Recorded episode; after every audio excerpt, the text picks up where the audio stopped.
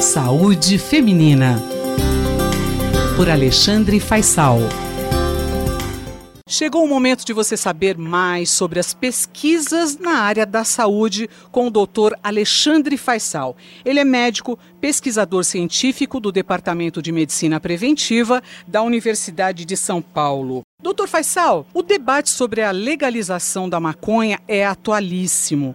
Há alguma publicação recente que pode esquentar esse debate? Com certeza, Miri, esse é um tema, como você já mencionou, bastante atual, está inserido nesse amplo debate sobre a legalização das drogas no Brasil, acho que é uma coisa que ainda leva um tempo, e em particular dessas drogas, é, o destaque recai sobre a maconha. Vale mencionar que a droga, a cannabis, é a droga mais utilizada por adolescentes no mundo inteiro.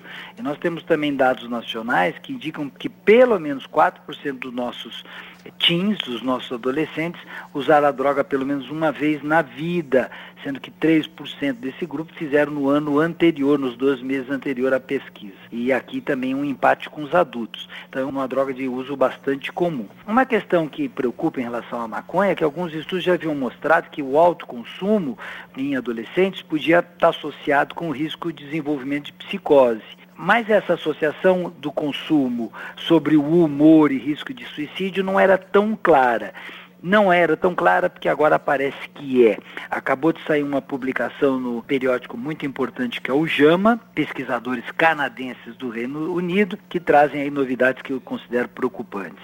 Esses autores fizeram uma meta-análise, que é uma coleção, uma análise que coleciona artigos afins, no caso quase 270 artigos, e desse total 11 estudos tinham dados quantitativos que compreendiam mais de 23 mil indivíduos que foram usados para a confecção da meta-análise. Eles selecionaram artigos longitudinais e prospectivos e eles avaliaram pelo menos, esses estudos tinham que avaliar pelo menos num dado momento da adolescência, um ponto de avaliação, o uso de cannabis, e num momento posterior, na idade adulta, adulto jovem, o desenvolvimento de depressão. Para o nosso ouvinte ter noção do resultado mais importante, mostra que o consumo de maconha na adolescência se associa significativamente com um acréscimo de de 30% no risco de desenvolver depressão na idade adulto jovem.